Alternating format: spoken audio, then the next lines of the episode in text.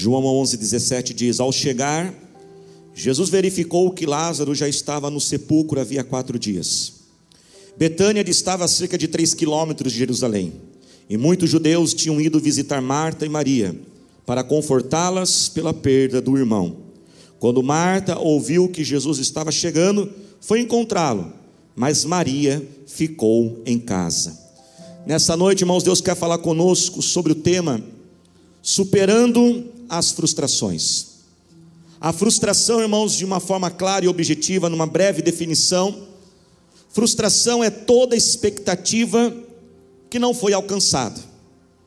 Nós ficamos frustrados toda vez que esperamos algo e aquilo que esperamos não acontece. Esperamos às vezes ser algo e não conseguimos ser aquilo que nós imaginávamos. Às vezes esperamos que chegar numa determinada idade, quando eu tiver aquela idade, eu vou ter isso, eu vou ter aquilo, e às vezes você chegou naquela idade e ainda não conseguiu talvez conquistar nem metade do que você imaginava. Ficamos frustrados quando nós esperamos uma reação de uma pessoa e a reação dela não é da forma que nós imaginamos. Ficamos frustrados quando planejamos o nosso dia e muitas vezes nós não conseguimos realizar aquilo que nós planejamos. A frustração, irmãos, está aumentando cada vez mais. A frustração não é algo novo, mas ela cresce de forma assustadora. Um dos motivos por que a frustração cresce nos dias atuais é porque hoje nós vivemos uma multiplicação de dois fatores. Vamos lembrar da matemática, da equação da matemática. Talvez você não lembra quanto que é 7 vezes 9, mas você lembra que o seu professor dizia: a ordem dos fatores não altera o produto. Quem nunca esqueceu isso? Né? Então a ordem aqui dos fatores também não altera o produto, viu irmãos? Dois fatores têm multiplicado a frustração. O primeiro fator é a ansiedade. Nunca fomos tão ansiosos, queremos, queremos ser, queremos fazer, queremos que as coisas aconteçam. Mas um outro fator que multiplicado com a ansiedade aumenta a frustração é porque nós vivemos numa abundância de informações, de oportunidades e de recursos. O mundo nunca foi tão maior e menor ao mesmo tempo. O mundo está cada vez maior, porque cada vez mais nós temos informações e acessos, recursos que antes nós não tínhamos. Mas ele nunca também foi tão menor, porque esses recursos nunca tiveram tão fáceis de ser adquiridos. Então, como tem muita coisa que eu posso ser, que eu posso fazer, que eu posso ter, há muitos lugares que eu posso ir. Hoje é muito mais fácil eu ir a esses lugares, a ter essas coisas. Eu fico frustrado porque eu não estou conseguindo ser tudo isso, ter tudo isso, fazer tudo isso, ir a todos esses lugares. Muito por causa, irmãos, das redes sociais. Não há problema com as redes sociais, mas nós temos que saber usá-las. Quando você vai entrando ali na rede social, hoje você tem um acesso a tantas informações que antigamente você não tinha. Você sabia que uma pessoa almoçava no domingo? Você não sabia. Mas eu acho que pelo menos um terço aqui eu consigo descobrir que você almoçou hoje. Porque a gente vai lá, a gente almoça e põe a foto do que a gente está almoçando. E ali, irmãos, as, as fotos e as postagens que são feitas, nós temos que entender que elas não necessariamente significam que aquilo está acontecendo toda hora com a pessoa. Aquilo é um recorte do momento da pessoa. Às vezes a pessoa, ela come, ela, ela, ela, ela tem a refeição ali, ela come miojo, irmãos, o mês inteiro. Ela come miojo de pijama e sozinho, e descabelado. Mas ela vai uma vez no japonês, ela posta. Só que a gente pega um japonês de um, um restaurante japonês do outro, um do outro, um do outro, um do outro, um do outro. Parece que está todo mundo comendo no restaurante japonês. Parece que está todo mundo viajando, parece que está todo mundo fazendo. E aquelas, aquela abundância de informações, o acesso para eu conseguir aquilo, gera dentro de mim uma grande frustração, porque parece que há um sentimento, uma sensação que toda hora eu tenho que ser mais, fazer mais, ter mais e ir mais. E a frustração invade o nosso coração, porque as coisas não saem como nós tanto esperamos. Nessa história fala de Maria, quando Maria também ficou frustrada. Vamos lembrar quem é essa Maria? Aqui, essa Maria é a irmã de Marta e a irmã de Lázaro. Uma família que Jesus tinha muita consideração, muita afinidade. Eles moravam em Betânia e toda vez que Jesus passava por Betânia, Jesus se hospedava na casa desses três irmãos. Você lembra daquela história que Jesus está numa casa e ali Marta está toda agitada nas tarefas e Jesus fala o que para Marta? Marta, você está muito inquieta com essas tarefas, Marta, e Maria está sentada aos pés de Jesus. Você lembra dessa história? São as mesmas irmãs. E Jesus tinha muita afinidade com elas. E a Bíblia então diz que um dia Lázaro fica muito doente, o irmão. Elas então criam aquela expectativa, elas imaginam, nossa, veja bem, Jesus curou tantas pessoas, Jesus teve compaixão de todos, você acha que Jesus não vai ter compaixão de nós? Nós somos íntimos de Jesus. Então ela manda chamar algumas pessoas e fala assim: olha, chama Jesus para vir até aqui e orar pelo nosso irmão Lázaro que está doente. O texto faz questão de dizer que Betânia ficava apenas 3 quilômetros de Jerusalém, ou seja, muito pouco, muito perto. Talvez uma caminhada ali de 30 a 40 minutos, Jesus já chegava. Só que Jesus, na visão de Marta e Maria, se atrasou. Uma caminhada de 40 minutos se tornou quatro dias. Jesus chega quatro dias depois, Lázaro já está morto. E Maria agora fica então muito frustrada. Como pastor o senhor sabe que ela está frustrada? Você prestou atenção no texto? A Bíblia diz que Jesus chega até Betânia, Marta vai correndo saudar Jesus, falar: Jesus, que bom que o senhor está aqui, mas o senhor chegou atrasado. Mas o texto diz que Maria não foi. Eu acho que Maria fez birra. Você conhece alguém birrento? Não mexa muito que vai que é a pessoa que está do lado aí, não vai apontar para ela, né? Mas Maria fez birra. Não vou falar com Jesus. Ah, Jesus ajudou tanta gente, na hora da minha vez ele não me ajuda. Também não quero falar com ele, não. E Maria fez ali birra, irmãos. Maria ficou frustrada com Jesus. A frustração, irmãos, mexe com a gente. Esses dias alguém perguntou, pastor, como que o Senhor consegue fazer tudo? Eu falei, eu não consigo fazer tudo. Algumas coisas eu consigo fazer, outras eu faço bem feito, tem coisas que eu não consigo fazer no mesma qualidade que eu gostaria de fazer, e para quem é perfeccionista, isso é uma tortura. Quem é perfeccionista aí? É muito difícil quando as coisas não saem como você gostaria, e tem tantas outras coisas que eu nem consigo fazer, e eu fico muito frustrado. Frustração, irmãos, irrita demais a gente. Esses dias eu estava tão irritado, mas tão irritado, irmãos, que eu quase joguei meu celular fora. Eu estava irritado com o corretor que você vai escrever, ele fica mudando as suas palavras. Eu falei, meu Deus, mas nem isso eu não consigo fazer. Mas nem escrever agora não consigo escrever, porque o negócio fica corrigindo toda hora minhas palavras e ele muda, não é essa palavra que eu queria. Vocês sabem quem fica irritado com o corretor? Vocês estão irritados demais, viu, gente? A irritação gera em nós um constante sentimento de fracasso que suga as nossas energias. A, a, a frustração faz a gente, irmãos, fugir de problemas, porque às vezes a gente se sente tão incompetente para resolver aquilo, a gente se sente tão frustrado, que a gente fala assim: quer saber do que? Não, não vou mais resolver isso. Domingo passado eu preguei sobre concordância. Sabia que existe a concordância fake? Tem casal que a concordância deles é fake. Que é isso, pastor? Eles falam que estão em concordância, claro, porque eles não tocam no assunto ah, pastor, a gente não briga, claro, mas nem se falam, né? Ah, pastor, a gente não briga por dinheiro, claro, vocês nem falam de dinheiro. Porque se eu for falar de dinheiro, eu vou me frustrar, então eu vou fugindo. Às vezes tem pessoas que a gente não consegue resolver o problema, então a gente vai se afastando. Frustração faz a gente se omitir de certos problemas e certas circunstâncias. Frustração gera confusão. E nós podemos ver aqui com Maria como a gente pode superar isso. Primeiro, irmãos, Fale com Jesus sobre a sua frustração. No primeiro momento, Maria ficou frustrada e não falou com Jesus. Não vou falar com Jesus. Aí Marta falou assim: Maria, vamos lá, Maria. Para com isso, Maria. E lá no versículo 32 diz o seguinte: ao, diz assim: chegando ao lugar onde Jesus estava e vendo Maria, prostrou-se aos seus pés e disse: Senhor, se estivesses aqui, meu irmão não teria morrido. Maria, irmãos, ela coloca aos pés de Jesus a sua frustração. Se você está frustrado, cansado, irritado, fala com Jesus. Vai aos pés de Jesus. Tenha um tempo a sós com Jesus, feche a porta do quarto, ora com Ele, acorda de madrugada, vai para um lugar sozinho, num parque que seja, e dobra os seus pés e fala com Jesus, e coloque a tua dor aos pés de Jesus. Mateus 11, 28 diz: Venham a mim todos os cansados e sobrecarregados, e eu darei o alívio a vocês. Fala com Ele, fala aquilo que te incomoda. Sabe por quê, irmãos? Porque se você não derramar o, o teu coração frustrado aos pés de Jesus, alguém vai sofrer. Porque sabe o que vai acontecer? Você vai descontar em alguém. Você lembra de Moisés, frustrado, irritado? O povo pede água, o povo reclama. Deus fala: encosta na rocha que é sai água. Moisés pegou ali a vara e pá na rocha.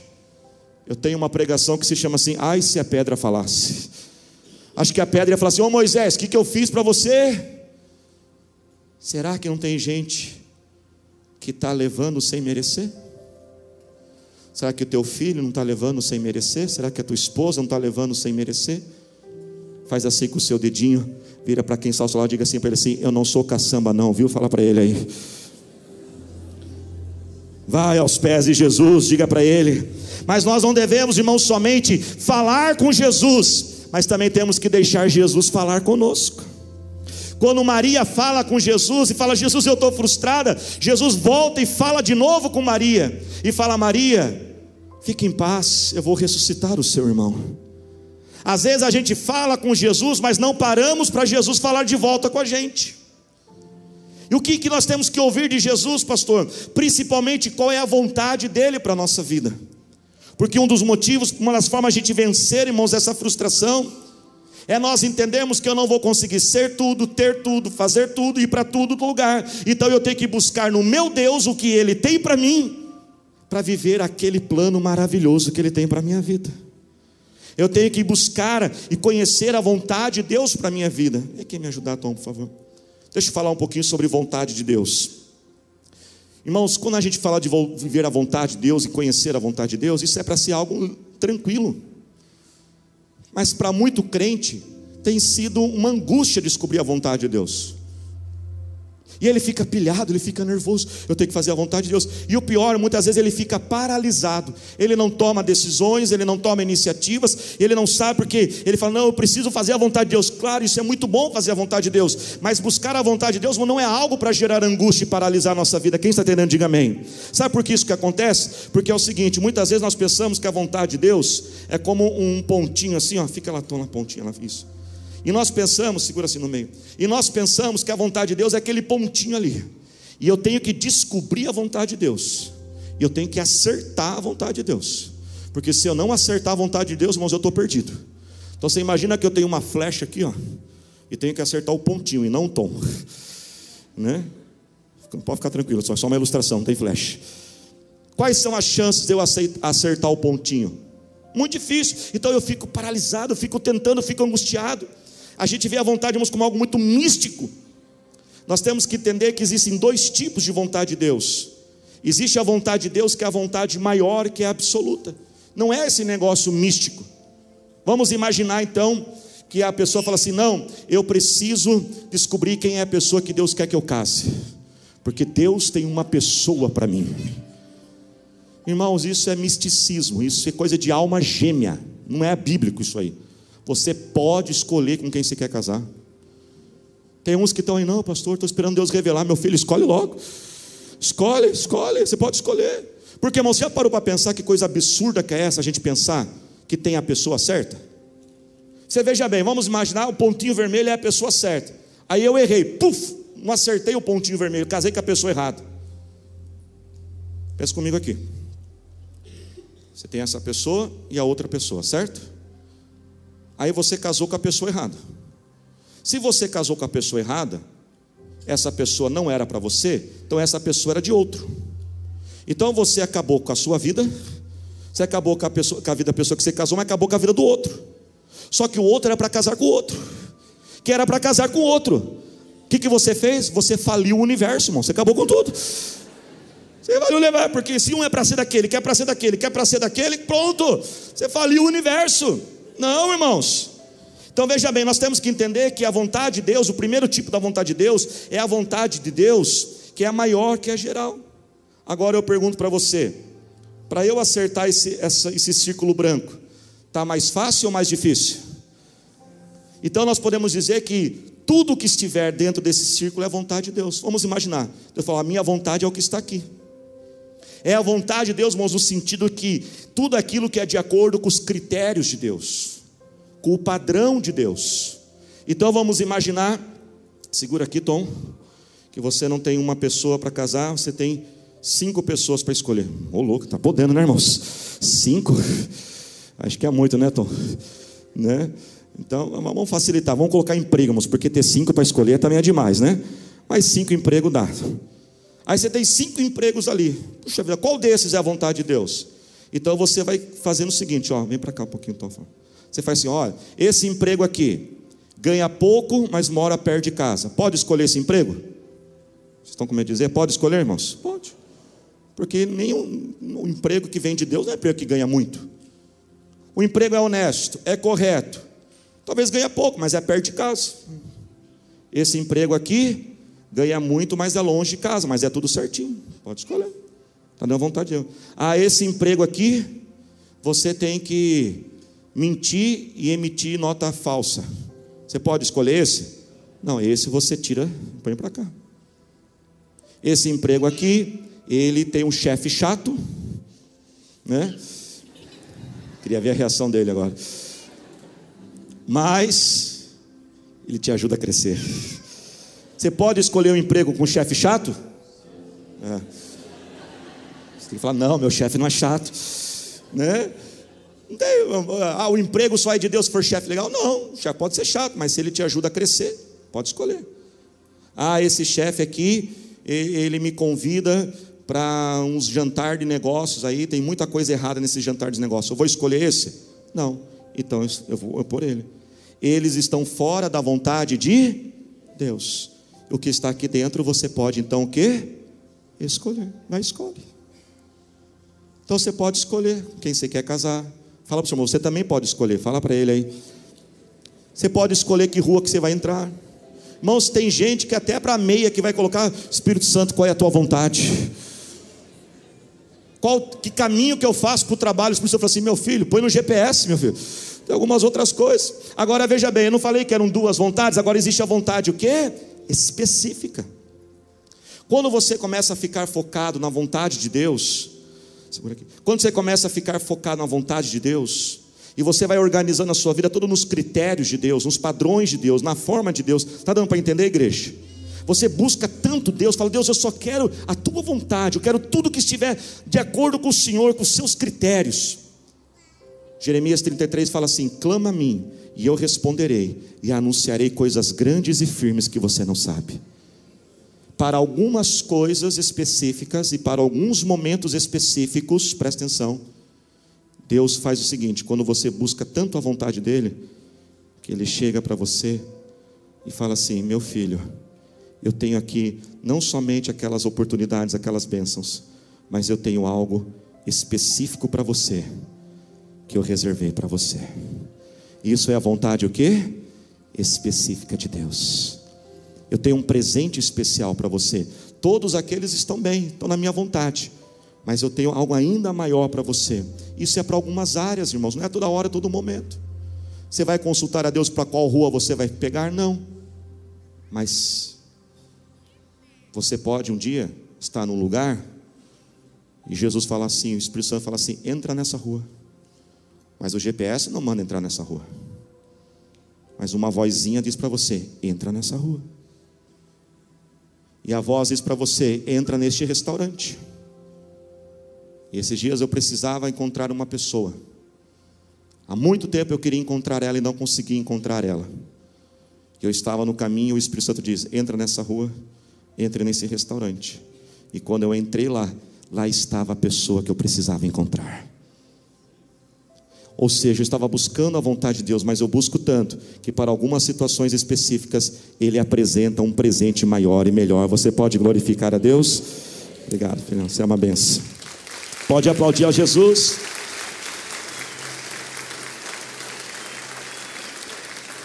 Fale com Jesus tua frustração. Deixa Jesus falar com você o que ele tem para a sua vida, senão você vai ficar frustrado querendo ser tudo fazer tudo. Quem está entendendo, diga amém. Terceiro, irmãos, mantenha a frustração na proporção correta. Mantenha a frustração na proporção correta. Você errou, você falhou. Quem não erra? Quem não falha? Você percebeu aqui no texto que quem ficou chateada com Jesus foi Maria. Lembra da primeira história? Quem levou a bronca, Maria ou Marta? Marta. Marta errou e Maria acertou. Na outra história, Marta acerta e Maria erra. Aquela que um dia acertou, depois um dia errou. Mantenha na proporção correta. Não se desespere. Muitas vezes você vai perceber que nem é tão grande assim o problema, nem é, foi um erro tão grande. Esteja mais em paz com você mesmo, aceite os limites. Pega mais leve com você. Nós não vamos conseguir ser tudo, nós não vamos conseguir ter tudo, nós não vamos conseguir fazer tudo, irmãos. Tudo não vai acontecer. Pega mais leve com os outros. Veja bem, não estou falando para você é, descartar a frustração, mas manter na proporção correta. Pelo menos um mínimo de frustração é necessário. Porque se você não tiver uma frustração nenhuma, você não resolve as coisas.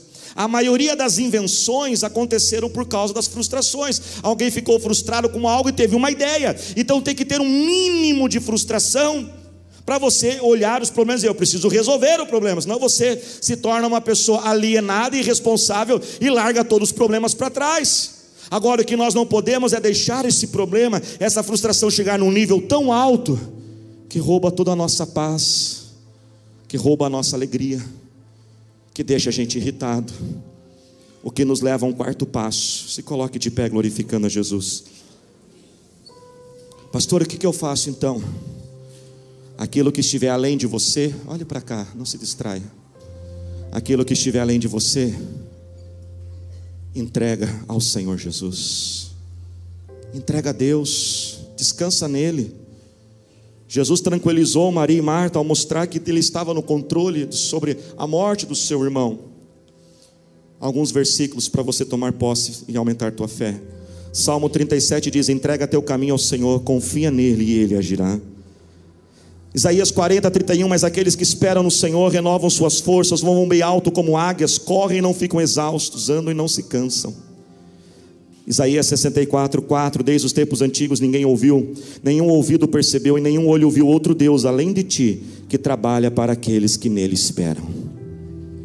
Você pode ficar alegre pelo que você tem, ou você pode ficar triste pelo que você não tem. Você pode ficar frustrado pelo aquilo que você não conseguiu fazer, não deu certo ou você pode ficar alegre pelo aquilo que você conseguiu fazer.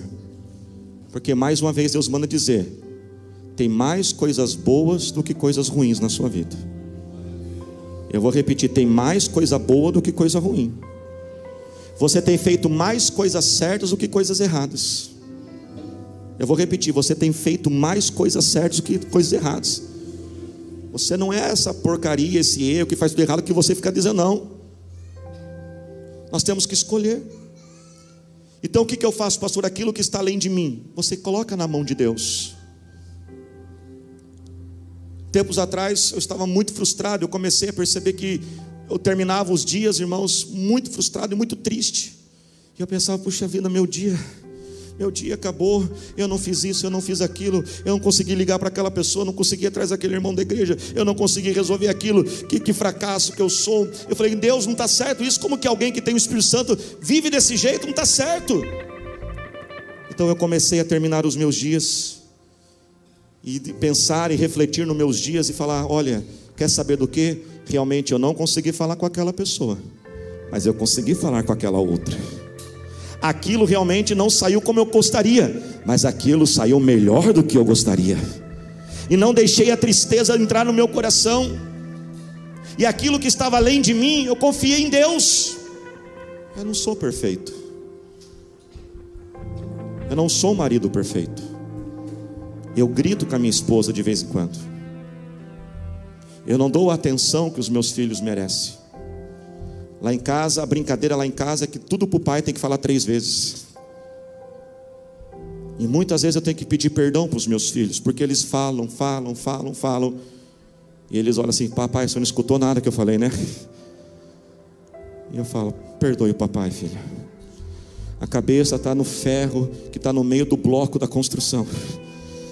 Se o pedreiro colocou o ferro, e, se eu, e, e aí o negócio aqui, o negócio ali, às vezes eu tenho que pedir perdão, às vezes não, muitas vezes eu tenho que pedir perdão, filho, desculpa, fala tudo de novo.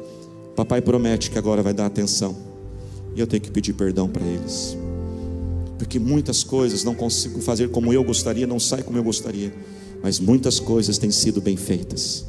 Então, ao encerrar o meu dia, antes de dormir, eu começo a lembrar aquilo que deu errado e eu procuro fazer já, olha, eu vou ter que corrigir isso, na próxima vez eu faço desse jeito, mas eu começo a dizer, Senhor, obrigado, porque isso deu certo, isso deu certo, isso deu certo, isso deu certo, isso deu certo, isso o Senhor fez. Você entrega na presença de Deus aquilo que está além de você. Faz assim com as tuas mãos, eu quero ensinar uma oração. Diga assim comigo, Senhor Jesus, eu tenho andado frustrado, eu estou frustrado Fale com Deus agora. Fale com Deus agora. Fale com Deus. Fala com Deus. Deus, eu queria ser uma mãe melhor. Eu queria, Jesus, ter mais dinheiro para comprar aquilo para o meu filho. Jesus, eu queria mudar o estado da minha esposa. Eu queria fazer alguma coisa, mas eu não consigo fazer, Jesus. Fale com Ele agora, fala, Jesus. Eu não consigo dar conta disso, não consigo resolver aquilo. Fale com Ele, chore aos pés dele, mas descansa nele. Repita, diga assim comigo, mas eu creio. Diga mais forte, mas eu creio em seu amor por mim, na sua provisão, proteção, direção. Diga comigo assim, por isso, Senhor, faça uma obra nessa situação. Diga assim, completa o que eu não consigo, diga corrija. O que eu não consigo, diga aumenta. O que eu não consigo, diga convença aquela pessoa que eu não consigo, Senhor. Diga comigo assim, Senhor, faça aquilo que eu não consigo fazer. E a Bíblia diz que aqueles que descansam no Senhor têm suas forças renovadas. Levante as suas mãos bem alto agora. Comece a adorar ao Senhor Jesus. Comece a falar com Ele. Pai, a tua palavra diz que aqueles que esperam no Senhor têm suas forças renovadas. Eu declaro forças renovadas agora, Senhor. Pai, nós não vamos ficar tristes pelo que deu errado, mas vamos celebrar o que está dando certo, Senhor. Vamos se alegrar por aquilo que o Senhor tem feito. Por isso, Pai, eu oro oro e declaro Suas bênçãos, ó Senhor. Eu declaro que o Senhor completa, aumenta, corrige, faz aquilo que está além de mim, Senhor. É a minha oração. Faz assim com as tuas mãos agora. E Deus me deu duas promessas para este mês de maio para nossa igreja. Primeira promessa, tome posse.